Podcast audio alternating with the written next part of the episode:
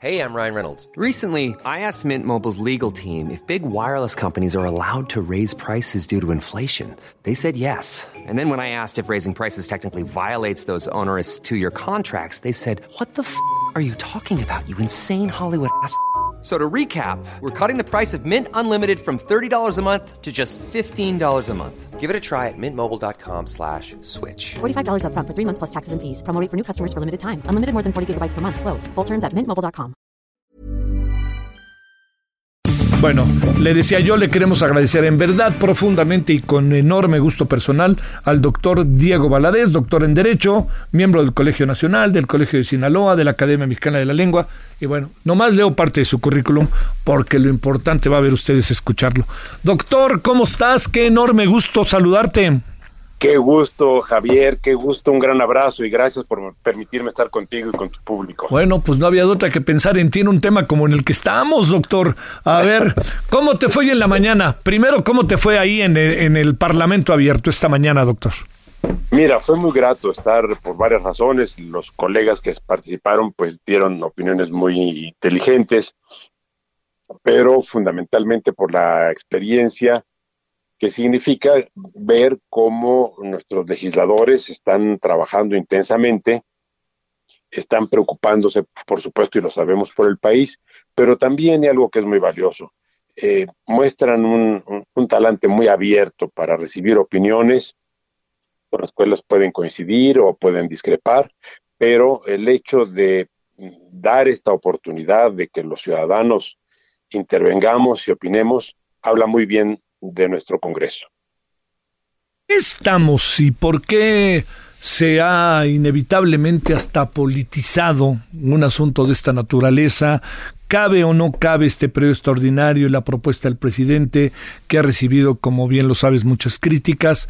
Exactamente em, plantearía, doctor, ¿cuál, cuál es como el justo medio para entender lo que pasa y por qué inevitablemente se piensa en si se aceptara la propuesta del presidente en una concentración del poder y discrecionalidad. Bueno, en realidad eh, la, la, propuesta, bueno, hay que ver dos dimensiones de la propuesta. Una que plantea un tema relevante y que es pertinente. En realidad sí estamos en situación de emergencia. Ajá la caída internacional de los precios del petróleo, que llegaron a tener en algún momento inclusive un valor negativo, eh, cuando parte de nuestro presupuesto está basado en el precio internacional del petróleo, pues ya denota una crisis.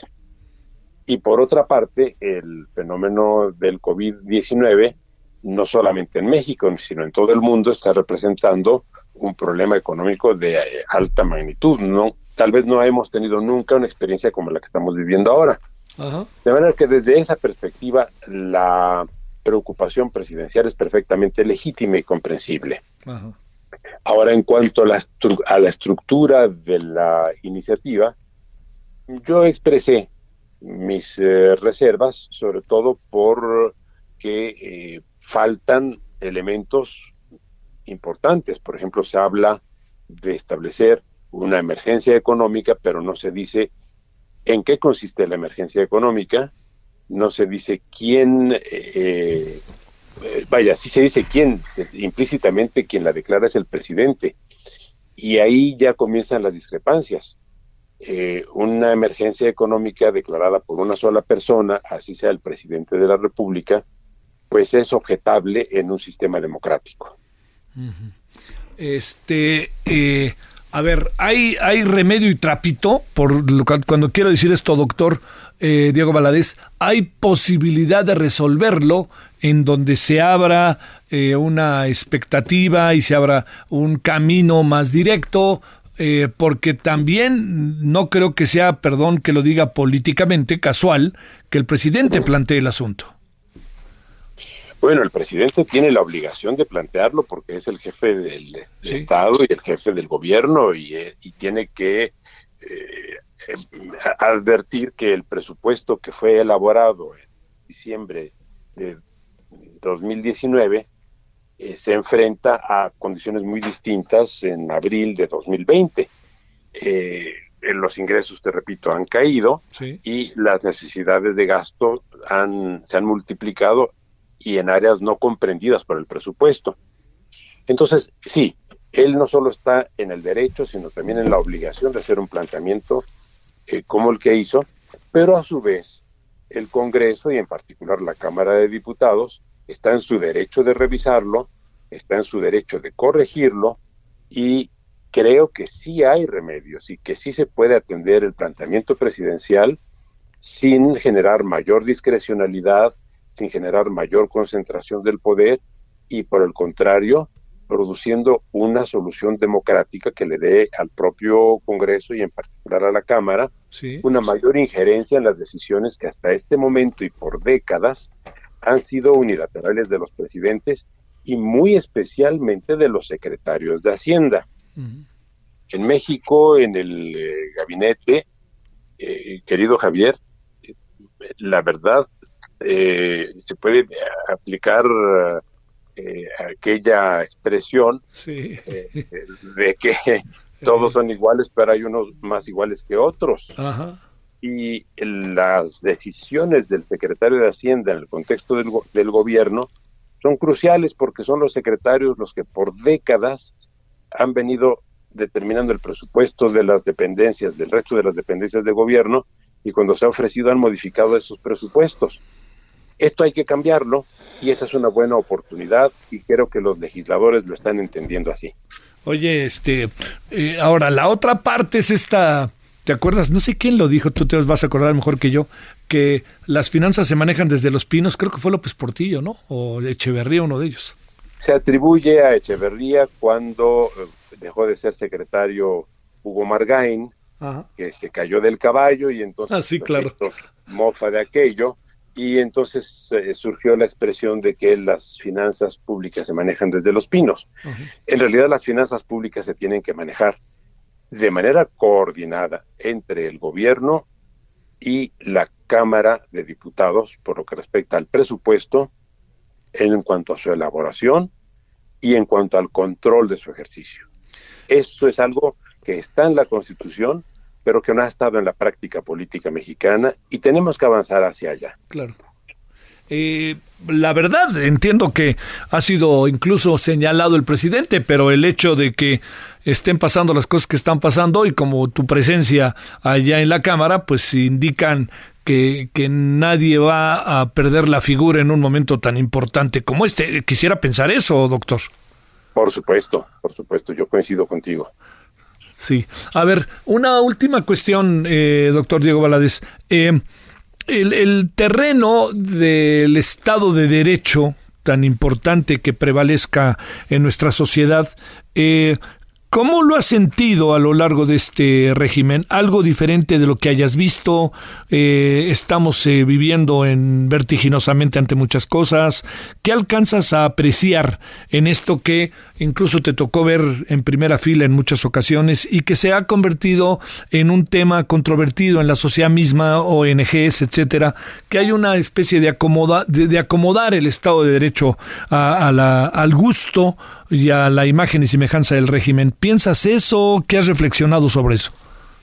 Eh, bueno, es algo sobre lo que he escrito por décadas, eh, Javier, porque nuestro sistema constitucional, creado en esas, con esas características en 1917, hace mucho tiempo que es disfuncional. Lo que ocurre es que quienes tuvieron la oportunidad de corregirlo en su momento porque se viene hablando de la reforma del Estado desde hace por lo menos 30 años, no lo hicieron. Todos favorecían reformar al Estado antes de llegar al poder. Y cuando llegaban al poder se sintieron muy cómodos con un poder eh, de un, eh, hipertrofiado como es el poder mexicano, con un hiperpresidencialismo que no parte del primero de julio, perdón, del primero de diciembre de 2018, lo tenemos desde el eh, primero de mayo, que fue cuando entró en vigor la Constitución, el primero de mayo de 1917.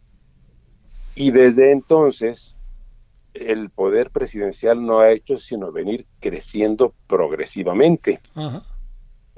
los presidentes, te repito, cuando eran aspirantes a la presidencia hablaban de democratizar y cuando llegaban a la presidencia se sentían muy cómodos con lo que en este momento hay. Y de manera que nada de lo que estamos viendo no lo hemos visto antes.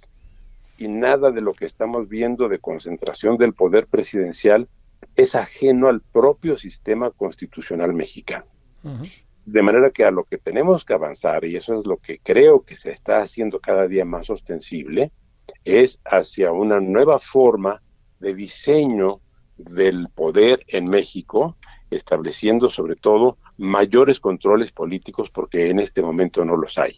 Esta iniciativa puso sobre la mesa justamente esa ausencia de controles, porque ya en este momento, y, desde el, el, presidente López Portillo, que fue quien elaboró eh, las bases de lo que es en este momento la ley de presupuesto, el gobierno asumió la facultad de reformar el presupuesto elaborado por la Cámara de Diputados sin el conocimiento ni el consentimiento de la Cámara. Se limitaban simplemente a informarle a la Cámara que habían modificado las partidas que los diputados habían aprobado muchas veces desvelándose hasta altas horas de la noche.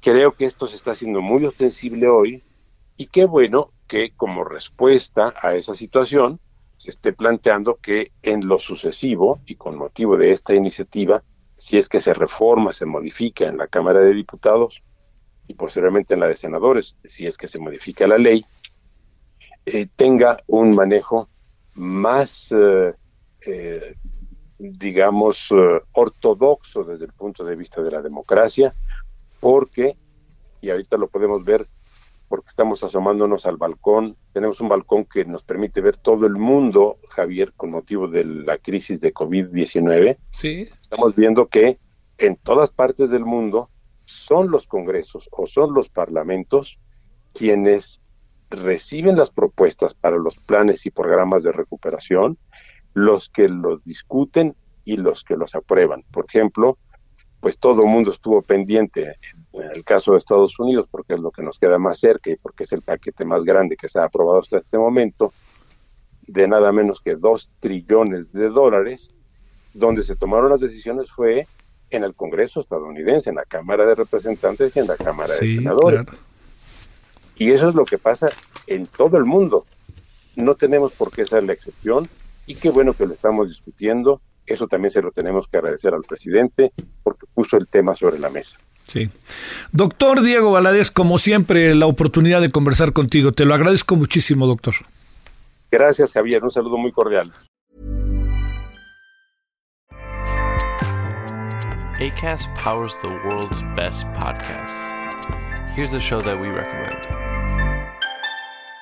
The Real Housewives is a guilty pleasure for most, but if you're looking to not feel guilty about that pleasure, tune in to Everything Iconic with me, Danny Pellegrino, where I break down all the messy moments and behind the scenes antics of Bravo's popular franchise. And on Everything Iconic, I also interview celebrity guests like Kelly Ripa, Kiki Palmer, Drew Barrymore, Cameron Diaz, and more about their guilty pleasures, their past work, and so much more. So if you're pop culture obsessed and find yourself watching way too much reality TV like me, tune in to Everything Iconic with Danny Pellegrino wherever you listen to podcasts.